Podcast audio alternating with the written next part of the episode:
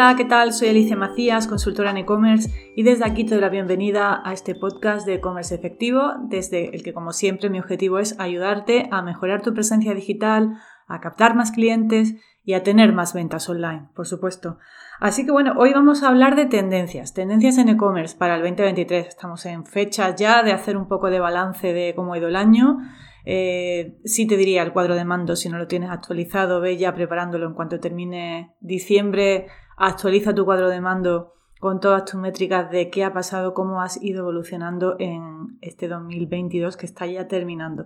Pero hoy vamos a hablar de tendencias y lo que he hecho ha sido mm, contactar con pues algunas de las personas que de los profesionales que he ido entrevistando a lo largo del año y les he pedido que me manden una reflexión de qué cosas consideras que serán, que serán importantes en el 2023 en el sector del comercio electrónico. Así que lo que he decidido es directamente compartirlo, bueno, lo voy a leer tal cual lo que me ha mandado cada uno porque no quiero eh, cambiar el, significado, la intención de, cada una de esas reflexiones que, estas personas, que estos profesionales del e-commerce y del marketing digital han hecho para, para nosotros. Así que voy a empezar. La primera es de José Ruiz, especialista en neuromarketing y CEO de, de Gol Neuromarketing. Si no leíste su, perdón, si no escuchaste su, su entrevista, pues te, también te invito a que la, que la escuches. La entrevista era cómo aplicar neuromarketing a tu e-commerce para vender más y fue muy interesante. Y la reflexión de José Ruiz es la siguiente. Creo que el próximo año será un buen año para el comercio electrónico en líneas generales, pero con dos matices. El primero, que habrá una sensibilidad mayor al precio y, por tanto, una mayor comparación, esto en general, y particularmente en el comercio electrónico habrá que vigilar bien los costes logísticos, especialmente los ocasionados con las devoluciones, pues como, pues como consecuencia del mayor número de comparaciones, habrá más pedidos con la sola intención de comparar y ver el producto físicamente. Yo aquí añado, bueno, se aproxima, o se aproxima, no, estamos en, crisis económica, dicen que el año que viene puede que sea peor. Eh, entonces, bueno, va a haber mucha sensibilidad al precio y efectivamente estoy de acuerdo con José Ruiz que habrá más comparaciones en, en cuanto a la hora de elegir y de comparar productos. Y si bien es verdad que hay muchos comercios electrónicos que facilitan mucho las devoluciones, esto puede tener ese doble filo de decir, bueno, compro comparo ya incluso físicamente y devuelvo el que no se ajusta a, mi, a mis necesidades o el que mm, económicamente me, resulte menos rentable. Así que bueno, ojo ¿no? a toda la parte de gestión de devoluciones y ojo en general a, a los costes logísticos, porque de hecho ya lo hemos sufrido este año, que cada vez están más altos y vamos a tener que ser muy competitivos ahí. La siguiente opinión es de Gonzalo de Caralt, Senior Regional Channel Account Manager Iberia for BigCommerce, bueno, responsable de, Iberia, de la región de Iberia para BigCommerce. Acordaos que BigCommerce es una plataforma de comercio electrónico que mm, está, bueno, es una solución en la nube, es tipo, tipo Shopify, aunque bastante más versátil que Shopify y muy orientada también al B2B. Él nos dice, yo para el año que viene veo dos cosas. Uno, si de verdad viene una crisis, creo que muchas empresas medianas y grandes que han invertido en infraestructura de e-commerce sobredimensionada en los últimos años y están pagando fees de tecnología y servicios de mantenimiento muy altos, van a empezar a mirar mucho más el bolsillo y va a haber muchas migraciones a stacks tecnológicos más flexibles y ligeros principalmente. Quizás parece interesado que yo diga esto siendo de BigCommerce precisamente esa alternativa flexible y barata para que quienes que te diga creo que en ello, creo que en ello y me parece obvio viendo el mercado y hablando con nuestros clientes. Y lo segundo que dice es la tendencia hacia el SaaS, el software as a service, y hacia soluciones modulares compuestas de varias herramientas, es Inbreed, eh, mucho palabra inglés, que hablábamos en nuestra entrevista, tanto para empresas grandes como para pequeñas y medianas, la presión que todas ellas vienen sintiendo en los últimos años va a incrementar y ya no va a valer tener un e-commerce que no crece. Va a ser o creces o estás fuera, así que todos los e-commerce van a tener que evaluar si tienen un stack tecnológico que les permita probar nuevos canales o países o lanzar testeos, etcétera, con bajo coste para buscar nuevas formas de crecimiento. Bueno, eh, está muy enfocado en la tecnología, ¿no? Eh, si es verdad, y lo hablábamos en la entrevista, de hecho te invito también a que la escuches, se llama Soluciones SaaS y nuevos stacks tecnológicos en e-commerce, se tiende mucho hacia la flexibilidad y esto es una de las cosas que permite BigCommerce, ¿no? que el puedes tener la, parte de front, de desarrollo del front con una tecnología, puedes tener la parte del back, de, la gestión de la base de datos en, en BigCommerce, puedes tener integración con, con muchas otras plataformas y esto es un poco la flexibilidad que ofrecen. El tema de las soluciones de, yo ahí incluso incido, ¿no? Que, que Shopify es una, por ejemplo, es una plataforma, no es quizás tan flexible como puede ser BigCommerce. Yo BigCommerce no la conozco en detalle, no la puedo recomendar 100%. Em, Aquí cada uno tiene que evaluar si es verdad que para el B2B sí tengo muy, buena, muy buen feedback y que pues, funciona mucho mejor que quizá más flexible que otras plataformas como PrestaShop, que lo, lo malo que tiene PrestaShop es que las migraciones de versiones son un auténtico quebradero de cabeza y, y unos costes abismales. Entonces sí que si estáis en esa tesitura de cambiar de plataforma, que os decantéis hacia una plataforma más versátil o más flexible como pueda ser BigCommerce en el caso del B2B o como pueda ser Shopify en el caso de, del, B2, del B2C o BigCommerce en el B2, B2C también funciona.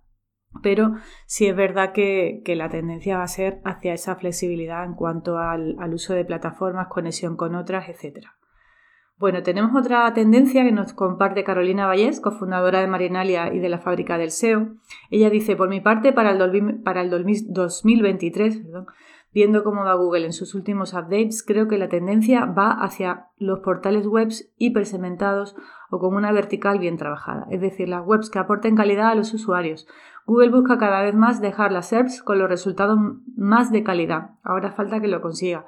Sí es verdad cada vez cuesta más trabajo competir en, SEO. Eh, tenemos que buscar, mientras más especializados estemos, mejor vamos a estar posicionados en Google.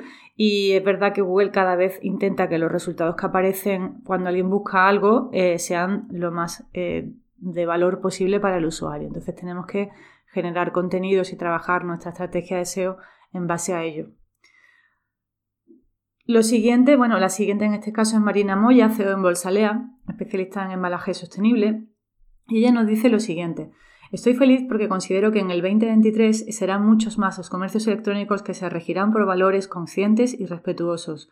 Siento que cada vez será más frecuente navegar entre e-commerce donde se muestre la trazabilidad del producto e incluso de las materias primas e-commerce muy transparentes. También será cada vez más común que las marcas hagan sus envíos en embalajes biodegradables, reciclables y compostables, huyendo de este modo de los típicos sobres de plástico de un solo uso tan habituales en este sector. E-commerce preocupados por el impacto medioambiental.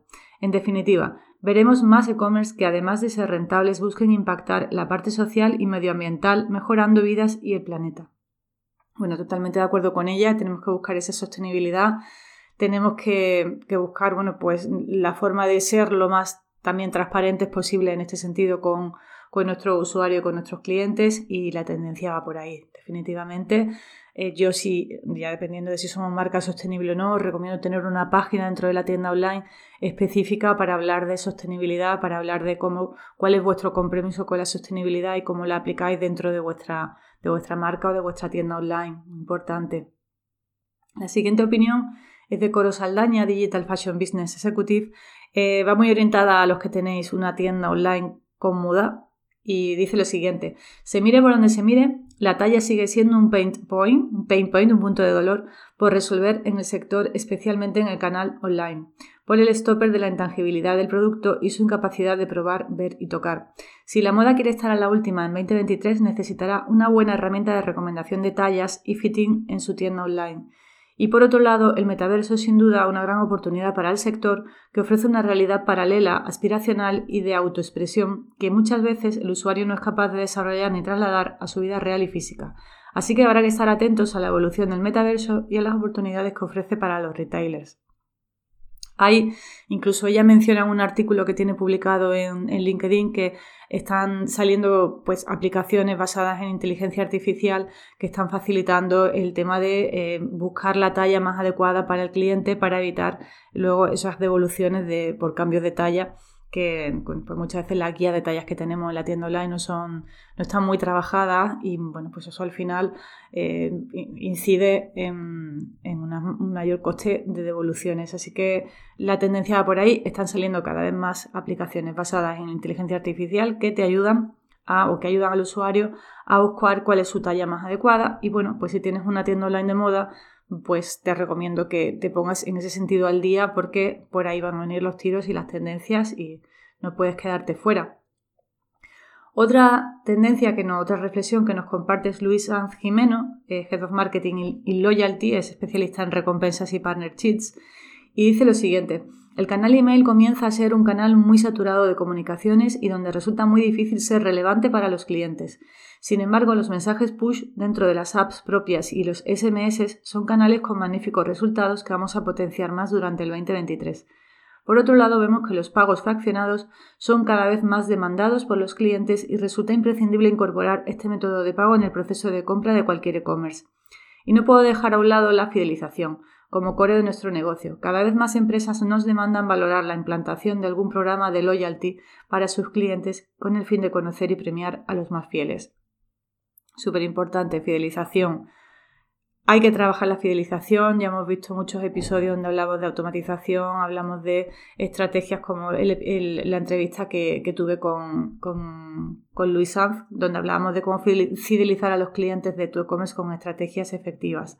Pago aplazado, por supuesto, muy útil y sobre todo teniendo en cuenta que tenemos crisis económica, pues el pago aplazado mm, va a facilitar a mucha gente las compras en el, en el, comercio electrónico. Y es verdad, por otro lado también, el tema de las notificaciones, que no todos tenemos, estamos explotando. Mm, a mí el email marketing me resultó una herramienta fundamental para un e-commerce, pero sí es verdad que muchas veces que los SMS suelen ser muy efectivo y muy directo, solo que no hay que abusar de ellos, ¿no? Pero sí también es un, canal de comunicación que está ahí muy potente. Luego tenemos a Isra Huertas, experto en marketing automatizado y funnels de venta, y dice lo siguiente. En este último año hemos notado un gran avance en todo lo relacionado con el marketing automation para tiendas online. Asimismo, la entrada con fuerza de numerosas herramientas de inteligencia artificial potencia la idea de que la personalización a la hora de recomendar productos al usuario en función de su consulta en la tienda se verá mejorada con este tipo de sistemas, mejorando cualquier tipo de conversión. Todo se basará en la recopilación de datos por parte del usuario. Llegará un momento en que, en que podremos impactar al cliente con anuncios, comunicaciones y recomendaciones en base a las directrices que proporcione la inteligencia artificial, ahorrando tiempo y dinero y acortando los tiempos de las conversiones. Inteligencia artificial está presente cada vez más, el Big Data también. Eh, podemos eh, de hecho, tuvo hace, pues hace bastante tiempo, yo creo que hace el año, año pasado, no la anterior, una entrevista eh, relacionado con las herramientas de personalización inteligente de. Tengo también un artículo publicado en el blog donde hago un listado de las herramientas que a día de hoy podemos encontrar para hacer esa personalización inteligente y adaptar la web en tiempo real en base a la navegación y los gustos de usuario de nuestros clientes. Súper importante. Otra reflexión nos la da Javier Galán, acelerador digital y desarrollo de nuevas oportunidades de negocio, y dice lo siguiente, el CAC, coste de adquisición de clientes, va a seguir subiendo, así como seguirá aumentando la competencia, por una parte de todos los marketplaces actuales y nuevos que van a ir desarrollándose y por otra del creciente incremento del número de e-commerce de todos los sectores. Esto hará que el incremento absoluto de ventas en e-commerce se reparta entre muchos más jugadores y a un CAC más alto.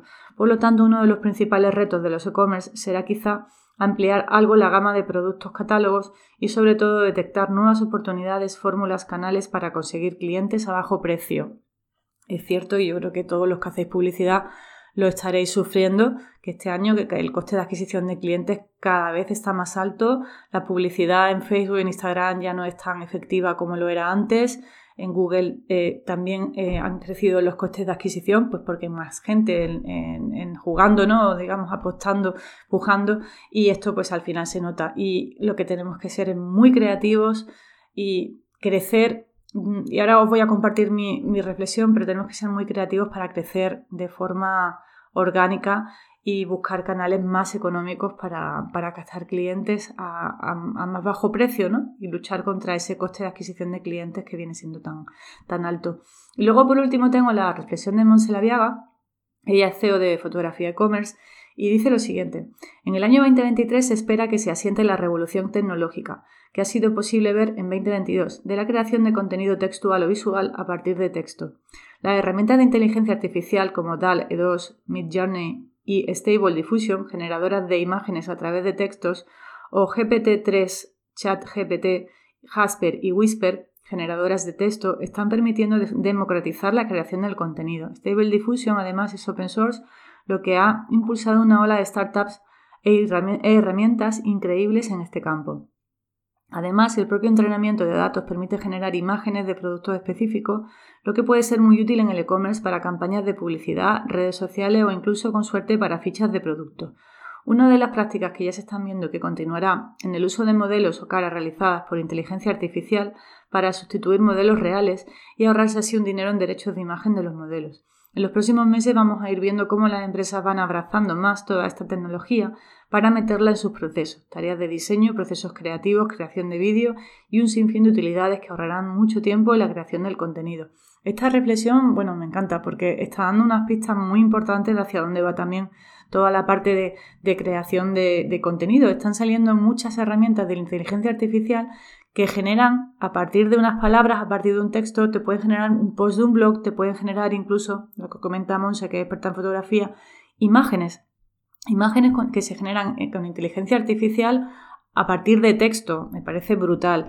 Y bueno, pues yo de hecho voy a empezar ya, de hecho una tarea que tenía pendiente para mm, el, hacer la investigación ¿no? de, cómo generar contenido a través de herramientas de, inteligencia artificial. Y bueno, pues aquí Monse comparte un montón de, herramientas súper interesantes que las voy a poner en las notas del programa, porque desde luego que la tendencia no cabe duda de que va por ahí. Y luego ya, no sé, por último, mis reflexiones, ¿no? De, bueno, aparte de todo lo que se ha comentado arriba, pues totalmente de acuerdo con el tema de que comenta Javier Galán, ¿no? De la que cada vez eh, están creciendo más los costes de adquisición de clientes.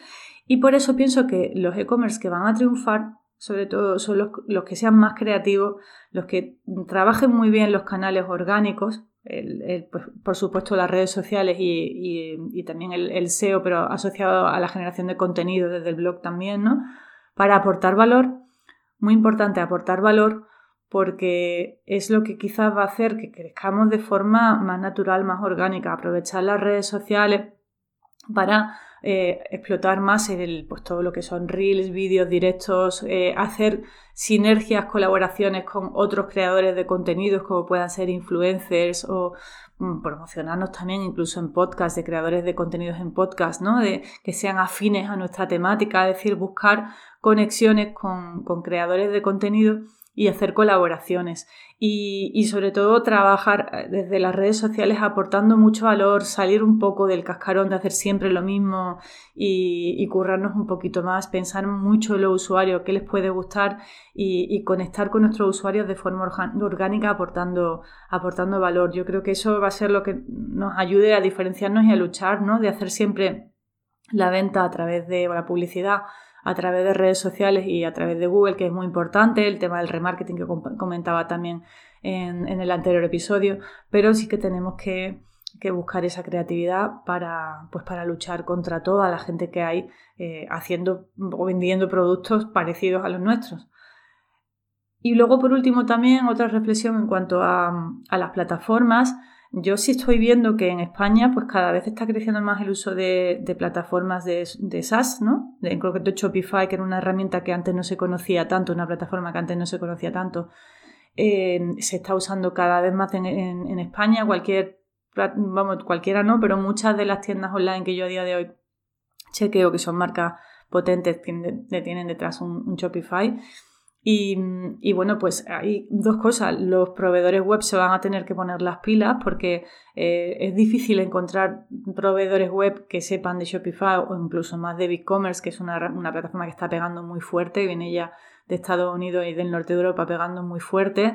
Entonces, bueno, pues se van a tener que poner las pilas para salir más allá de, lo que es el WooCommerce y el PrestaShop, ¿no? Eh, no estoy tampoco hablando mal de, de WooCommerce y de PrestaShop, cada una de, cada, cada, tienda online, cada negocio tiene que evaluar cuál es la mejor solución en base a, pues, si tiene tienda física, tiene que tener un, stock integrado con la tienda online, si tiene que tener, mm, bueno, pues muchísimos productos para gestionar, o si quiere tener un blog y tener, tiene poco producto. Bueno, hay muchas, si tiene más conocimiento o menos conocimientos técnicos, hay muchísimas cosas que hay que poner en, en valor a la hora de elegir una plataforma, pero sí es verdad que la tendencia es crecer con soluciones en la nube, tipo Shopify o tipo, o tipo BigCommerce. Y, yo, de hecho, no soy una super pro de este tipo de, plataformas y la tendencia va por ahí. Entonces, si estáis en, la fase de mm, tengo que cambiar de plataforma, tengo que hacer un update de PrestaShop, tengo que, o, estoy empezando y tengo que elegir la plataforma, tened muy en cuenta esto que os comento.